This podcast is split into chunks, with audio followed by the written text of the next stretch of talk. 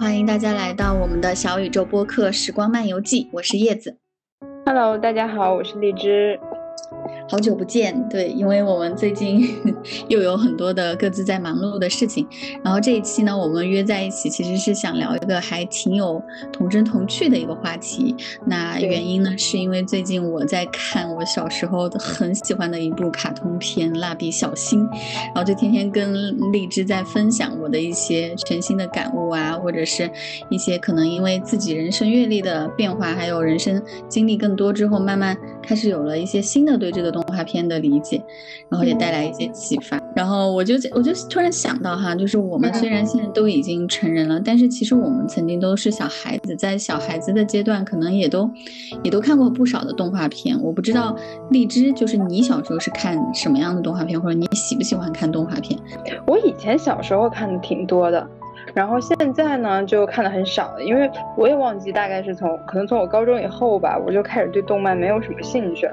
然后小时候是很喜欢，就比如说那些什么柯南呐，然后呃那个百变小樱，还有什么四驱兄弟，嗯，就反正就这些动画片，还是中华小当家，我印象非常深刻，就我很喜欢。就那个时候还有那种点播台，那个点播台它只要放什么动漫就是好看的，我都会一直看。对，反正那个时候我觉得就是日漫是我最喜欢的，因为我觉得日漫就是画风风格就会比较的让人喜欢，而且那个时候年纪小嘛，就是那种处在春心萌动的阶段，就对什么呃六年级的时候我就会去看什么呃农日一你死定了什么的，所以就对那种日漫的那种剧情啊和那种画风就很喜欢。然后但是呃有时候也会看一些比较传统的那些嘛，比如说什么西游记呀。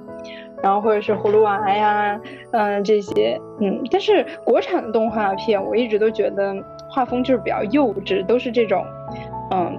就是比如说像《西游记》的这种什么猴子呀，什么鼹鼠呀，嗯，黑猫警长呀，就是这种比较动画人物这个。对，然后反正，但是现在我就看的很少了，因为，呃，我就说，呃，从高中以后，我好像就不怎么看动漫了，呃，就也不怎么太喜欢日，呃，日漫呀什么的。对，但是，对，但我就会。嗯，看看国漫，因为我觉得现在的国漫就是达到了当时我对日漫的那种喜欢，然后所以就是那种呃期待嘛，比如说那种剧情啊、画风呀这些，所以如果院线有上什么比较特别好的呃国漫，我倒是会去看看。对，但是。嗯，他就不会就不会像你最近这样看蜡笔小新一样，就是再去看一个呃从头到尾看一个剧，或者甚至我前段时间去看柯南，我觉得好像也没有小时候那种那么心动的感觉了。嗯嗯，有意思。我觉得这个确实是，嗯，很不一样，就每个人不一样。因为在我看来。我小时候看蜡笔小新的时候，可能更多的是因为就是不想做作业，我就是想逃避做作业，或者我就是不想 学习，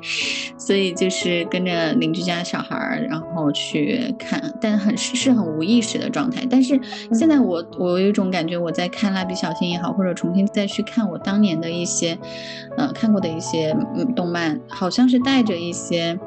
就是思考也好，或者是，或者是我会可能在里面获得一些很多的，嗯，能量。就是看美牙养养养育这两个孩子的这个过程啊，我就会觉得得到一些动力和启发，然后也会有一些想法。可能是因为在怀宝宝之后吧，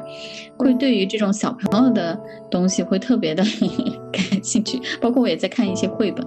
其实很多时候我们看动漫的时候，更多的时候还是还是我们其实很向往。那种童真童趣，就是很简单的快乐。我不知道你你会不会有哈？我我现在重看动漫，就是因为我想要去找回那种很单纯的一个快乐，就十几分钟很快，但是就是一个很小的故事，然后也没有很复杂的情节，也没有很多刺激，就是可以让我大脑完全放松，就是真的是一个很单纯、很简单的快乐。我觉得，呃，就是看这种，就你说的樱桃小丸子呀，就蜡笔小新，我以前就没有从头到尾的，就是每一集都看过。所以我就感觉，嗯，我虽然对这个是有印象的，然后甚至能够知道它里面的人物，但是我就是连不成一个一长串的那种故事。然后蜡笔小新，我是在大学的时候，好像还是读研的时候，我忘了，反正当时也是一个人，然后我就觉得也挺无聊的，那我就看看动漫。就看看，因为我有个朋友，他也是特别喜欢蜡笔小新，然后我就说那我就看，然后我就好像是吃饭的时候我就会看它，就每天就看一点看一点的那种。但是你真要我说那个蜡笔小新里面到底讲的什么，好像我现在真的一点都想不起来，就那 一点都想不起来。对，好像有起码一个月就看了第一。集，嗯，就是反正前面的好多好多集，但是对后来我就一点印象都没有，就感觉，嗯，还是就是只知道那几个人物，但是没有更多的那种体会的那种感觉。对你，你这样说的话，那确实可能你小时候和长大看之后并没有太大的区别，甚至你可能也并没有觉得说，啊，好像你真的从中学到了什么，或者真的获取到了什么东西。可能就像你说的那种放松的。对对对，是的，是的，因为很多时候你看啊，像这种连载的几季几百集的这种，像蜡笔小新和百变小樱啊，还有这个呃我们刚刚说的樱桃小丸子，其实他们都是很日常的，就感觉跟着他们在过日子，你不觉得吗？啊，这倒是有这个道理。对，今天他他爸在工作上遇到什么？嗯，难题了。然后明天他妈在隔壁家的邻居又听到什么八卦了，然后小新又跟他的小朋友们有发现了一个新的新的玩玩的游戏了。然后怎么学校又发生了什么？就是会给人感觉特别日常，然后特别稀松平常的一些小事，啊，甚至都是每一个每一集可能都是很小很小的一个点，根本没有办法留下什么深刻的印象，但是你就会觉得很温馨，就很温暖的那种 feel。这是我的一个感受哈，就是尤其在我现在长大之后再重看，我甚至觉得就是会让我觉得啊，家庭生活虽然看起来很枯燥哈，就是他们小新一家人就这样子慢悠悠的过日子。但是好像也也很温暖啊。然后小白每次那个阳光一一直就是天气好的时候，他们那个房子，他们每次就是，呃，动画片一开始进场就是他们的那个独栋房子嘛。然后呢，然后就会有时候会拍到小白在那个草坪上玩耍，然后蹦蹦跳跳，我就觉得哇，有种岁月静好的感觉，就会带给我那种，嗯，就会带给我那种还还挺向往这种家庭生活。然后小葵就是他。对呀，对呀，他那个二胎的女儿就在地上爬来爬去，然后在那咿咿呀呀，然后要给他喂奶啊什么的，然后小新在那儿就是胡闹。对，就是这，对对对，是的，可能跟我现在的这个阶段也有一定的联系。所以，当我再重新看蜡笔小新的时候，我其实一方面就是感受到了这种生就生活日常带来的这种温情和能量，另一方面，其实我也是重新也有认识里面的一些角色。我觉得这个其实挺想跟你分享一下的，因为我自己来看的话，我会觉得当年我。看小新，我就只看小新，就是我就觉得他是他就是主角，那我肯定关注点都要放在他身上嘛，所以我就会觉得，我当时对这个神奇的呃这个主体的形象很很很好奇，我就觉得天啊，日本有一个这种这种奇葩的小孩，然后每天就把屁股露在外面，然后 然后跳屁股舞。觉得自己就就觉得很神奇，但是其实这次重看的时候，我除了把关注点放在小新身上以外，应该说也有几个角色还是让我带来了一些颠覆性的认知，就是我自己觉得，就是小新的爸爸，还有那个阿呆，嗯，对他的那个小伙伴阿呆，我不知道你还有没有印象？有的有，是，对他。印象还是有很深刻的印象的哦，是吗？你小时候就已经留下深刻印象吗？我小时候都觉得这个角色不存在一样，我根本没有在我的记忆里留下任何的痕迹，你知道吗？但是我不会对他就是，呃，整体来说有太多的那种想法，因为你肯定看一部剧，你还是会看主角嘛。但是像我看柯南，那我还是会知道，呃，他他的那其他几个同学都是怎么样的特征，然后对大家每一个都是怎么样的性格，就这些我还是。呃，就是会知道，嗯，对，嗯，那这个很有意思，因为我当年就是确实是忽视了阿呆，所以当今年就我在重看的时候啊，我就觉得阿呆这个角色他很有意思啊，他其实他虽然就像一个背景，就是他他存在感没有那么强，或者没有那么显眼，他也不像小新，就是非常的怎么讲，就是。很自我，然后很嗯很喜欢彰显自我，有很多的，就是说白了很戏精的一个存在，但他就很佛系，然后总是就是沉浸在自己的世界里面，然后很专注于他热爱的事情。比如说，我这次对他就是对于找石头、找各种形状的石头的这个点，就留下了很深的印象。对他会，他会把自己的热爱，就是结合自己的热爱去传递他给身边人的温暖，是以他的方式。比如说，我就记得他好像有一集帮那个妮妮找他的那个形象的石头，然后找的非常的用心认真，就想要找到一个很符合妮妮形象的石头送给他。表达他的关心，然后我就觉得，嗯，其实这个小孩他还是很暖的。然后，而且包括他在表达自己想法的时候，他们其实这我我看他们在学校的那一些戏份的时候，就是他们的那些在学校玩耍的时候，反而我会觉得跟我当年的那个视角不一样了。之后，我会去作为一个成年人的角度去看他们。他们怎么从那么小的时候，即使在玩耍的时候，就呈现出了不同的性格特征，还有，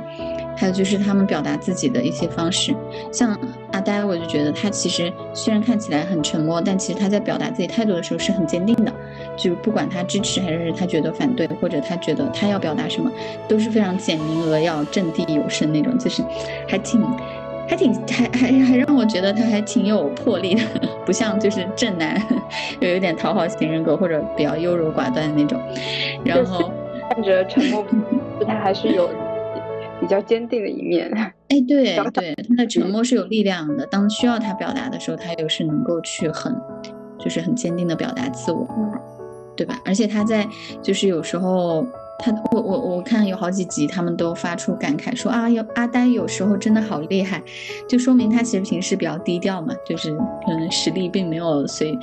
就是展示出来，但是一旦需要，会显得呆呆的。但是对对对，但是他的小世界就是丰富多彩。嗯，还有一说，我会突然有一个，就是想到你老公他爱玩那个，就是。当时我印象不是桌游，是印象很深，就是玩那个玻璃的那个他。画的那个玻璃，啊，对对对对对，他做那个，就是他其实很像阿呆的性格，因为我其实这次重新注意到阿呆，就是因为他的，你你完全 Q 到了那个点，就是我只是他一直在提醒我那个，嗯，对他一直在提醒我，他说你看阿呆他很耐得住性子去钻研什么什么，我觉得肯定是他跟他跟他找到了一些共鸣，他们喜欢的东西他会非常的耐心。你说以后我养的娃会是这样的性格吗？我，嗯，不太会耶。我觉得我，我觉得他应该会像小丸子那种性格，是吧？像像你，我觉得他会更像双子座的你，因为毕竟也是双子座。那我要经常见见他，呃，给他，就是之后要经常和我视频视频。重看蜡笔小新的时候，对阿呆就是会有一种重新的领悟。我觉得他平凡外表背后是一个有趣的灵魂。对，其实我现在也能感受到这样的人，就是他虽然很安静，就因为小新他那样就是过于活泼，然后对，就是有时候会让人对咋咋呼呼那种哗众取宠，然后等等那种感觉。但是他又是很有智慧，他其实挺聪明的。但是我我也对我也会觉得，就是像阿呆这样，就是除了阿呆长得真的有点呆以外，但是像他这样性格，其实。我觉得挺吸引人的，就是沉默的 魅力，成熟的魅力。对，你看，我们随着我们就是见的人多，经历多了之后，我们再再看这样的一些人的时候，会有不同的感悟和体会。没错，这也是很有意思。然后另外一个不是说小新的爸爸嘛，我也是有一个重新的认识。就之前我会觉得他比较，他比较懦弱，然后总是一副就是妻管严的形象，随便什么事情都都是给感觉。对，涩涩的又很丧，然后工作工作也是，就是工作中就是一副日本社畜的那种丧丧的窝囊的感觉，甚至啊，有时候他不是就是他跟小新一起看泳装美女嘛，然后或者小新吐槽他脚臭的什么，我还会把他想，就我我童年我就觉得这样子的男人在我看是对，就是很油腻，就是中年油腻男。然后就会觉得很很不想让自己身边有这样的，就是就是想远离这样的人。但是其实我后来越看吧，就是现在再来看的话，我就觉得还挺，有时候还是有点可爱的，就是就是就会觉得他是一个很真实的小人物。然后呢，但是呢，他对小新的那个就是爱吧，或者说我觉得他的他的父爱其实还是有感动到我的，是一些很小的细节会照顾人的。嗯，他很照顾人，而且他其实是很宠爱的，他是很无条件支持小新的，就是经常小新在他面前其实是很放肆嘛，对吧？我们都能看到，并没有那种父母父亲的权威，他要把小新压制住，或者就是你要什么都听我的那种，而且也也不会说总是一副我是大人，我我最知道了，他也会就是经常出错啊，经常出丑啊，经常就是 表现出一副就是小孩子的那个样子。我觉得反而是这样，可能也让小新他成为了一个相对比较自信的一个存在吧。就是我们最近老是看到有人说小新是反 PUA 的高手，就是说他其实对自我的认同是很坚定，就是他不需要别人来觉得他很奇怪，是个奇怪的小孩，不是我们认认知范围里面正常的小朋友。但是吧。他是可以敢于做自己的，我觉得这跟他爸爸就是脱离不了关系。他爸爸一直都还是挺，挺给足家人安全感的，我觉得。然后当时我看到有一集，就他为了吃，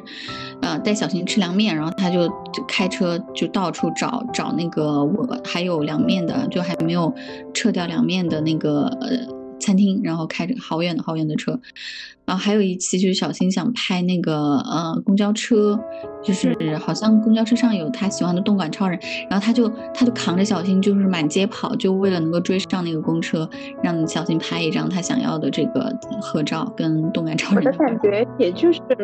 其实现在想来也感觉就是像他爸爸，就是他爸爸妈好像还经常会夸小新，但有时候也会打他。对，然后我觉得就是这样子。无条件的付出以及对他的夸夸奖，然后包容，才让小新就是这么的敢于表达自我。其实没错，我这一点感触最深。我觉得其实他爸爸给了他无条件的爱和安全，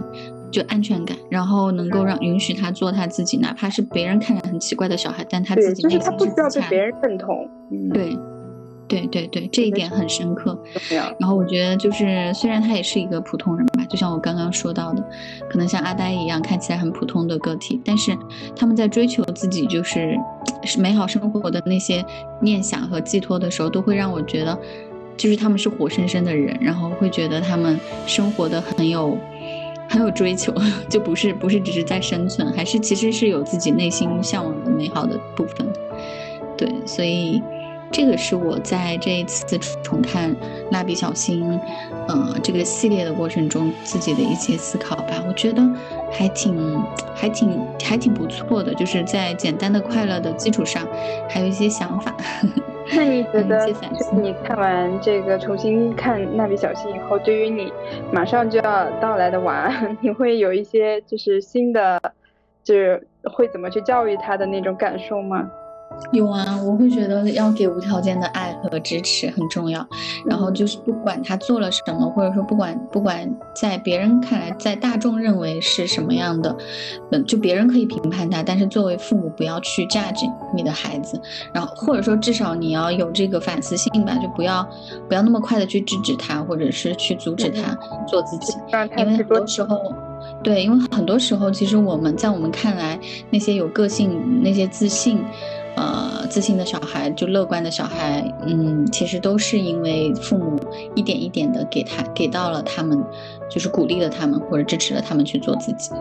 那刚刚说到了我对于就是动画的一些思考，那我也其实挺好奇，就是荔枝你在看一些，你之前说到了很多一些国漫哈，因为我我也觉得，嗯，这一方面是我比较欠缺，我没有看太多国漫或者是其他的这些动画。那你觉得他们？有带给你过一些思考吗？或者是教会了你们一些什么东西吗？嗯，我的感觉就是，也不一定是国漫，但是，嗯，我会可能就比如像你为什么喜欢看蜡笔小新啊这些，你会觉得它是一种很日常、很稀疏平常，但是它又是每天的，嗯，就是很温馨的那种感觉的。然后我觉得我从小到大喜欢看的那种漫画呀、动漫呀也好，呃，就是那种。呃，动漫书呀什么也好，我就很喜欢看那种，比如说我以前就很喜欢看柯南，我就喜欢这种侦探破案类啊，然后悬疑类啊，包括像前段时间我特别喜欢看那个魔道祖师的时候，他就是，嗯，也是偏那种鬼魂，就是这种 灵力的这种东西，我就很喜欢看这样的漫画动漫，奇幻的那种哈，嗯，对，包括我看动呃日漫，我当时一记得有一部我也特别喜欢，它不是很火，它就叫 Bloody Monday，然后就什么血色星期。就是这样的漫画，就是动漫，就让我看着就很激动，血脉喷张，热，热血是不是？就我觉得很有趣，然后它里面的故事也很有趣。我不是很，所以我有时候就没有那么喜欢。就比如说我看完小新，我好像没有这么多的印象深刻的点，就是因为可能它太日常了，然后它并没有给到我什么高光时刻。但是确实也像你说的，就是虽然说呃它就是很平常，但是它也是我们生活中的每一天，就反而看它就会觉得很放松、很轻松。对，那我就是觉得可能我看呃一部电视啊一个剧，我就会觉得那它就是要很有情。情绪起伏，然后或者是很有剧情的，它就会更吸引我。不过，但你说完这个，虽然它不是动漫啊，然后就是有时候我也会从一些动漫，或者比如说像前段时间特别火的那个剧，就是《去有风的地方》，就是像这种很温馨的这种，嗯，剧情或者是很温馨的这种，就是电视剧啊、动漫里面，我也可以获得一些能量，就是。会觉得他们确实这种比较慢的这种节奏，或者但是它里面的一些哲理能够治愈我，我也会有这种感觉。对，但是但最近我其实看的很少了，因为呃最近就是没有什么时间语言了。嗯，对，而且但是但但是我学法语的这段时间，我也有在看呃绘本，然后也有看就是一些呃动画片嘛，就是因为它比较你也只能从比较基础的开始看，所以我也会就是重新看一些。嗯，比如说我之前说的小猪佩奇啊，然后前两天我还在看那个那个，呃，绿山墙的安妮这本书，我是对这这个我们俩之前都看过是看的书，但是我是因为它有法语的那个就是。呃，翻译的那种嘛，然后所以我前两天是看了一两集这个，对，这是我看的最近的一个，还有其他的一些法语的绘本，对我也是，就是可能我们两个的出发点不一样，可能你你现在看绘本是为了给你的娃挑一挑，嗯，什么绘本好，我现在就纯粹是，呃，什么绘本我上手比较快，可以快速学学语言，对，但是反正在重新看的这个过程确实也挺有意思的，嗯，对，就是有些不一样的感受，对你刚刚跟我。你刚刚跟我讲完之后，我反而觉得还挺有感触的。就是我觉得，其实你在看动画的时候，你没有一定要去找一些意义，或者是思考，或者是一些，呃，触动你的点。你反而其实是在享受那个故事本身，就是他带你去体验到的那个新的脑洞，或者是一个背景设定，或者是一个对吧？就是这样的一些，嗯，对对，就我觉得你对这个故事情节，还有那个呃，就是剧本本身，其实是更有。呃，更更吸引更吸引你的，但我我好像确实就是我在看，包括我在看一些电影选择的时候哈，我也不喜欢去看那种就是剧剧情大片，或者是就是特别烧脑、特别悬疑、特别那个。但我知道很多人喜欢，我像我老公他也是喜欢悬疑，他他也不喜欢看，除非他只只会偶尔就是想换换口味，但大部分他肯定都是喜欢看这种悬疑类的。但是我就是。我我我我我基本上看的那些所有的电影作品也都是那种很慢节奏、很文艺、很偏日常，然后很浪漫，这种怎么讲？就画风很美，然后很很很多，比如说治愈的食物啊、美美食啊，还有出去旅游的那些场景、那些风光，就好像我会对于这种视觉，还有就是它带给我的那种温情和舒适的感觉、治愈的感觉比较比较向往。包括我看，那我也会，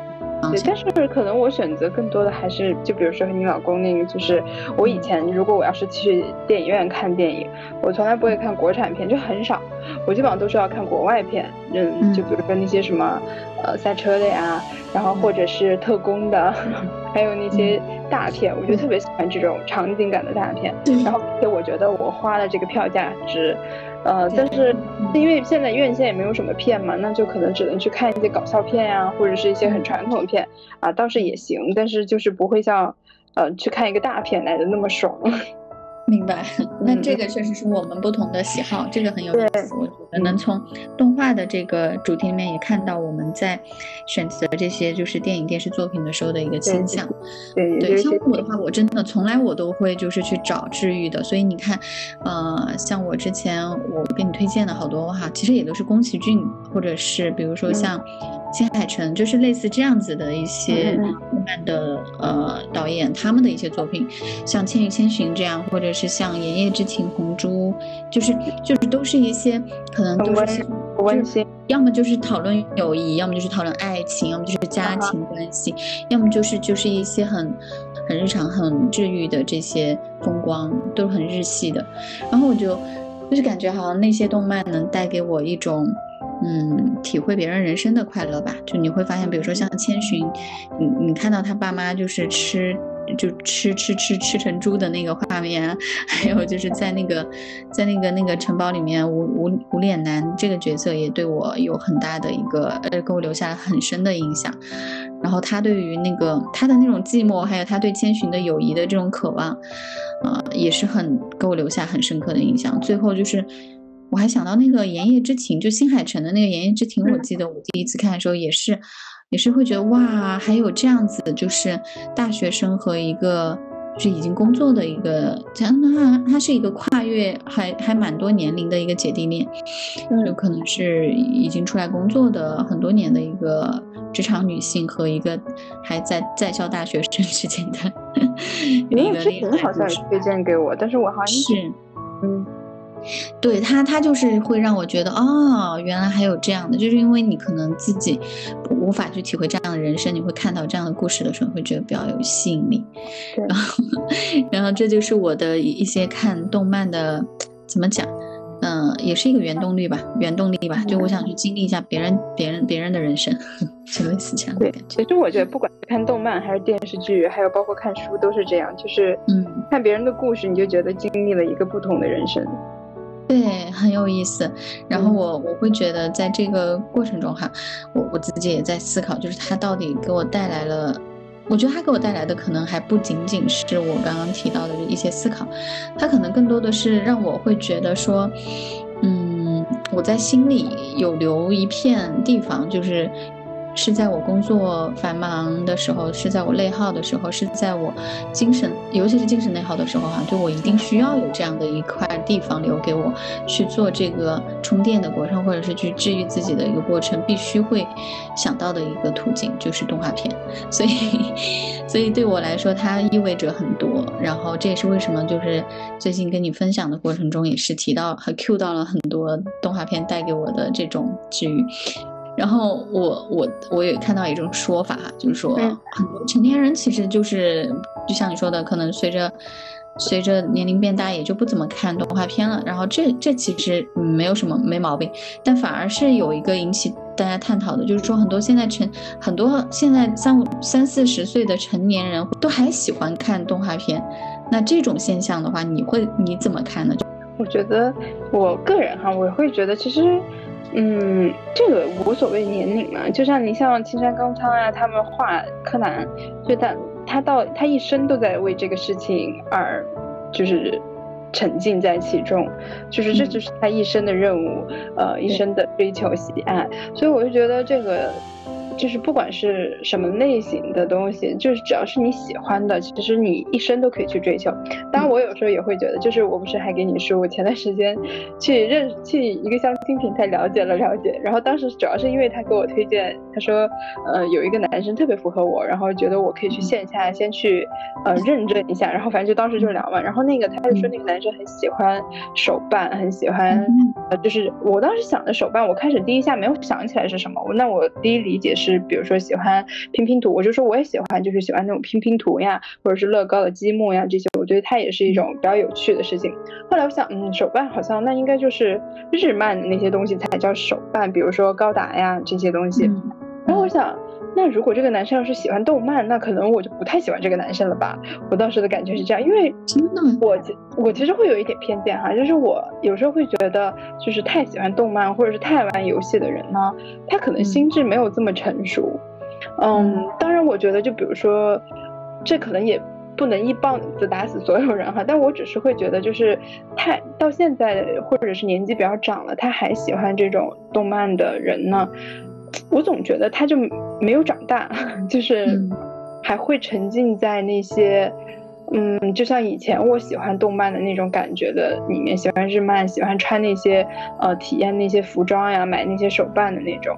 我就总觉得这个人可能心智还没有这么成熟。对，你是怎么定义这个心智成熟呢？就是我，我其实也很好奇，因为这个话题其实跟我们今天的这个主题是息息相关，就是我们怎么定义是一个成熟的大人呢？嗯，其实这个我也不好说，我也不知道这个我这个感觉是从哪儿来，可能是因为我现在已经不看这些东西了，以及，呃，我也不怎么玩。我以前很喜欢玩游戏，就你说你很喜欢看剧的时候，我其实那时候每到周五、周六我就要玩游戏，就是电脑的各种游戏，所以我以前很喜欢玩游戏。可是我现在就不是很喜欢玩游戏的人，就是因为我觉得，嗯，就是我前段时间也之前也认识一个男生，就是一到晚上他就不和我聊了，就因为他要 要玩游戏。玩游戏，可能我觉得这是一种刻板印象，就是我对玩游戏的人就是觉得，特别是比如说进入了两性关系，或者是他当了爸爸，然后他该去照顾娃的时候，他说我要先玩游戏，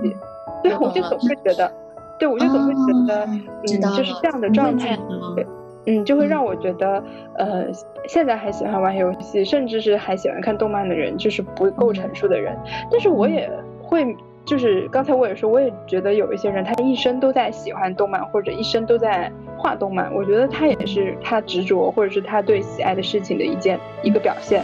嗯，那其实这样的人也是有他的魅力的。就比如说，包括打那种竞技游戏的，竞技的。然后竞技比赛的，或者是还有那些做游戏设计的，比如说腾讯啊，或者是完美世界等等这样的吧，就是幕后做游戏的那些人，那些大佬。其实我觉得他们也有他们的魅力所在，所以我觉得这应该是有一个界定的，就是有些人他是真的就是纯玩游戏，包括其实他可能不玩游戏，他就是在那儿躺在沙发上刷一天的抖音。我觉得可能就是他在生活中。就是没有那种担当或者没有生活，就是把生活都泡用在了这样的事情上面。但是好像他转变一下，变成如果这个人他是这个游戏背后的设计者，是发明的大佬，好像你又会觉得哇，他好有魅力，他好像不一样了。我不知道我我这种感觉到底从何而来，以及对不对？但是你可以说一下你的感受，让我看一下有没有什么呃改变。我觉得这个观点就是很明显的，你把那个工作和他的那个私人生活的 hobby，就是他的爱好作为爱好的对于动画的痴迷，以及他做。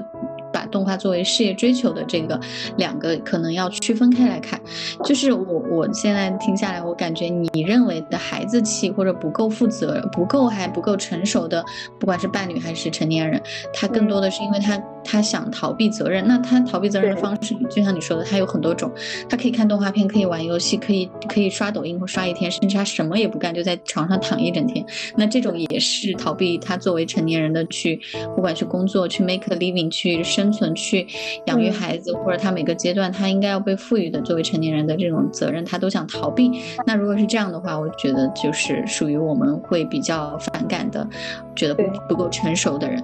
对，然后但是呢，我觉得在我提出这个话题的时候，这他们讨论的更多的是这些孩子气，就是比较有孩子气的。我之前看过一个日本电影，我记得我还跟你分享过，叫《花束般的恋爱》，你还记得吗？看过，嗯，对。然后他们当他那个。他们恋情出现分歧的有一个关键节点，我记得是当女孩依然还在喜欢着他们曾经一起共同爱好的那些，嗯，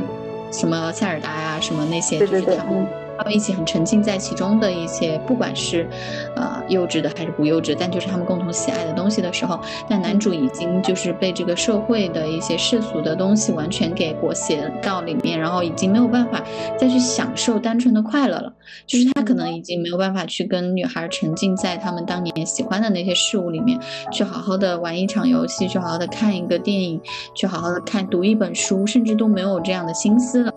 那我会觉得其实这个是蛮可惜的。这也是我在提出这个话题的时候，其实我在思考的一个比较让我觉得比较可惜的一个现象，就是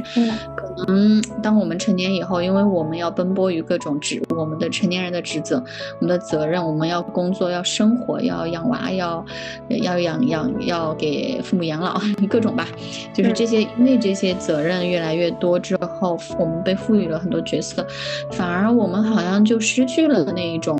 就可以去孩子气一把的这种。状态和呃心态，那我觉得其实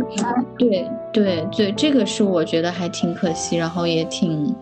我也观观察到，就越来越多我身边的成年男子，成年男子，就是就就是我身边的三三十多岁，因为现在我们也毕竟就奔三了嘛，然后我们的这九零九零后的这一代同学们，同同年龄的这些男生，其实也都开始当爸了嘛，陆续或者是就结婚生子啊，或者。或者也反正也进入了一种新的人生阶段了，中年的一个阶段了。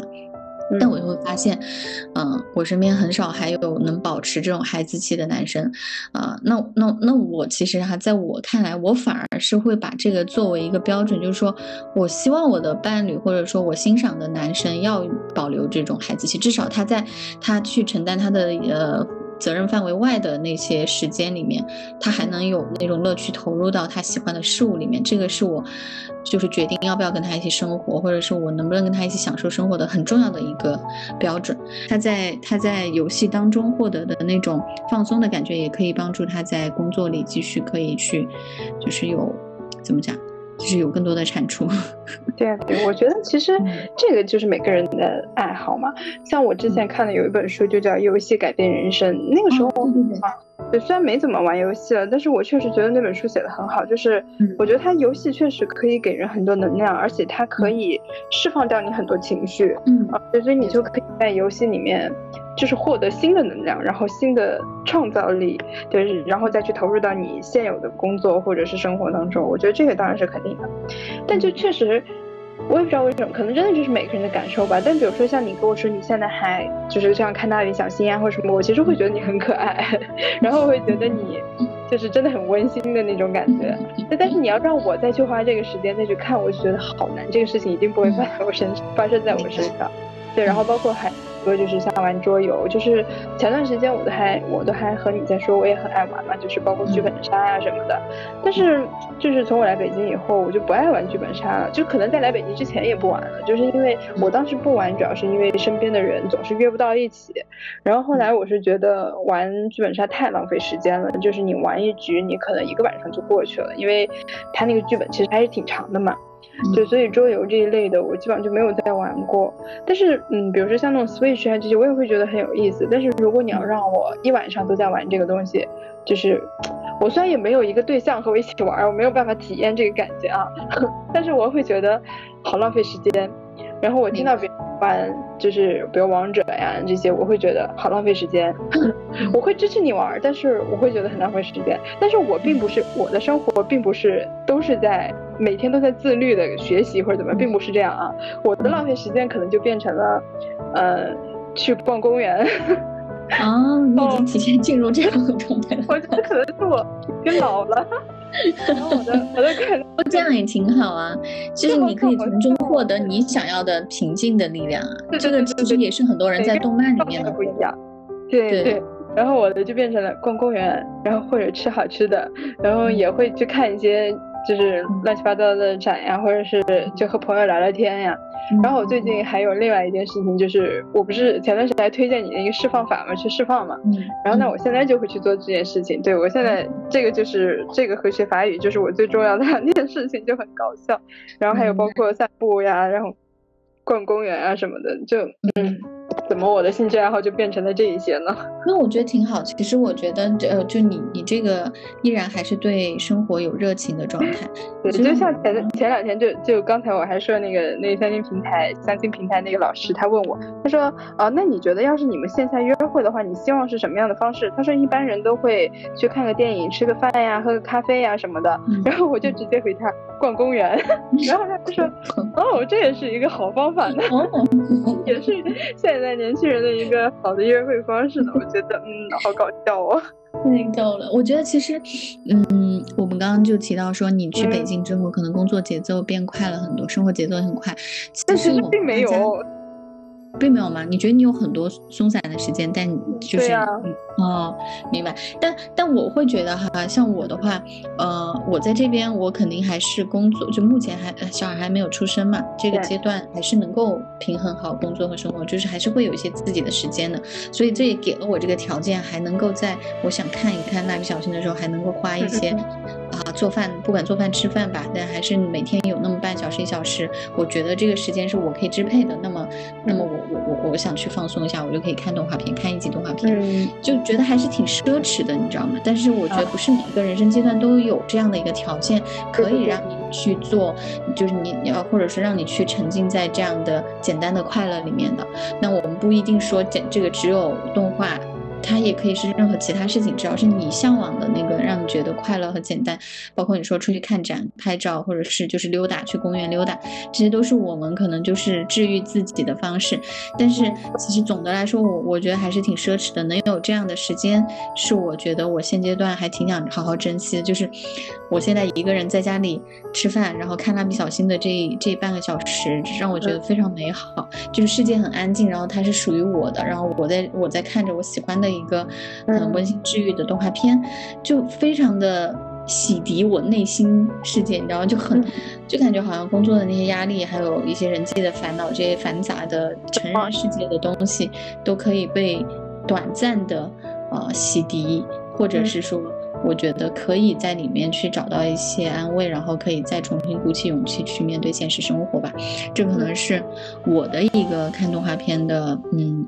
还挺大的一个动力。然后我会我会想说，像你刚刚讲的去散步啊，或者是去做这样的一些事情，其实也是你自己去洗涤内心世界的一些，不管是清除一些负能量啊，不管是一些就是获得平静的方式。对吧？嗯，对，而且就是真的很奇妙。就是虽然这个说到了和动漫相关的题外话，就是我最近在做这个释放，其实它也就是在去感受你内心的那个情绪嘛，那个平静。然后就是我现在本来我之前不是跟你说我一年要看很多本书嘛，我现在最近都可以不看书了，就是我可以坐地铁的时候，也就是去感受自己的心里面那个情绪，我就是不需要再。特别的需要去做一些事情，然后让自己获得一些快乐，或者是一些事情。但是我刷手机这件事情还是没有停下，我刷小红书还是刷很多。然后，但是我就觉得，就是好像我也可以不用太过于非要去看电视剧啊，然后看书啊，我去度过这个平静的时光。我就坐在这里，我就坐在公园里面，或者是就坐在家里面，就这样坐一会儿，我就能够平静，就也还挺奇妙的吧。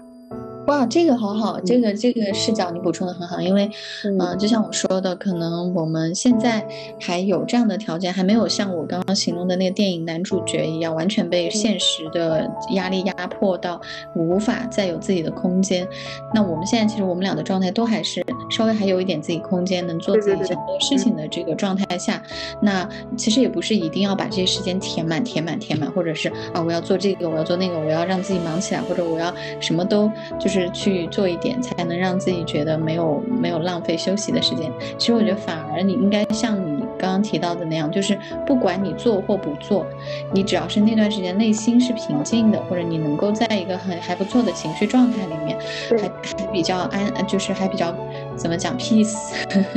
peaceful，对，其实。有那样的一个 moment 就已经很很好了，我觉得就可以保留住我们，就是我们还没有怎么讲，就可以让我们不会变成我们讨厌的那种大人的样子，就是嗯就是叫什么来着，呃，来来往往，社会不过节。对对，这那句话是那样说。没有，其实就是又回到了我们的第一集，就是我们说，哪怕是你身处身处在闹市里面，你也拥有自己的那个桃花源。哎，对，所以其实我们其实这个也是一以贯之我们的一个播客的主题吧，就是其实是希望大家能够找到自己内心的那个节奏，对，就是在任何的事情上都是，嗯，你自己内心的节奏为准，嗯，包括你看不看动漫，你做不做这个事情，或者你到底是躺平发呆，还是说你你你有自己的一些就是追求，不管怎么样，你都有自己的选择，然后只要你自己的选择是你觉得能让你获得内心的平静的，就是。就是好的选择，对吧？对，然后就像你说的，就是时常保持少年感、少年气息。嗯，对。然后我就是拿这个激励我自己，因为我看完那个《花束般的恋爱》，我觉得太可惜了。就我觉得女生还是，当然可能不同的人也有不同观点哈，也有人会觉得女生只是因为她她有那个条件，还能够去维持那个呃，就是所谓的少年期，或者或者女生她可能一直也没有去。对，没有去面临这样子的工作和生活的压力和焦虑，所以他是主动选择了去过那样的单纯的人生。那男生可能就是在日本那样的社会里面，他确实面临更大的经济压力啊，或者是这种社会角色对他赋予的期待，要成功，要成，要成才，这个，对吧？所以其实每个人确实是在自己。选择，然后呃自己对自己的选择负责，我觉得是这样的。对，所以你选择什么样的人生，也许你选择你就是想过一个孩子气的人生，你就想一辈子都看蜡笔小新，你就想去做一个同一直都很有童真童趣的人，那你也不要在意你在婚恋市场上会被别人就是挑来选去，你就你就做自己就好，不要在意别人的眼光。说到底还是做自己。and 就是找到内心的那个平静，找到内心自己觉得最快乐的事情，我觉得就很重要了。嗯，对，这一次就是千万不要总觉得好像是要因为别人，或者是因为你在某个地方，或者因为你这份工作很忙，或者因为因为你在一个很繁忙的大城市，你没有办法静下心来去感受。最原始、最纯真的那个快乐，或者是最内心的、最简单的那个平静，其实都是假的。最真的就是你能能不能在，呃，这样的一个繁忙的社会中重新找回你自己？我觉得这个还是很重要。没错，对这次重看动画片的这趟，怎么说呢？这场体验，那小新之旅。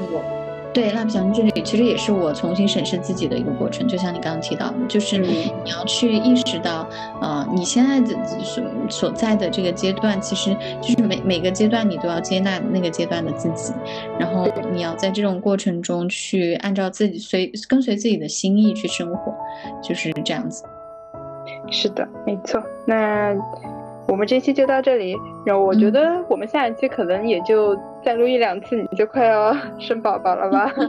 对，我觉得我们五月份可以再约一次，然后跟大家更新一下我怀孕最后的阶段，包括就是在瑞典的怀孕的一些心得的总结吧，作为一个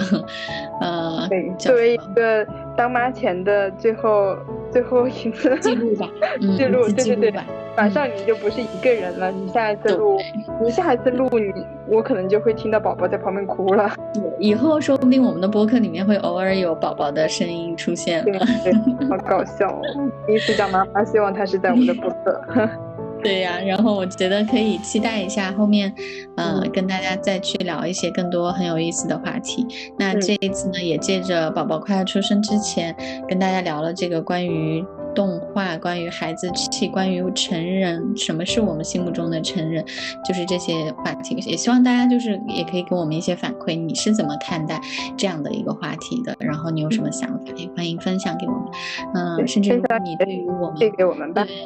对，甚至对于我们以后的话题有什么建议，也可以在留言区告诉我们呀。嗯，好的，那我们就到这里啦。好，我们下期见，拜拜，拜拜。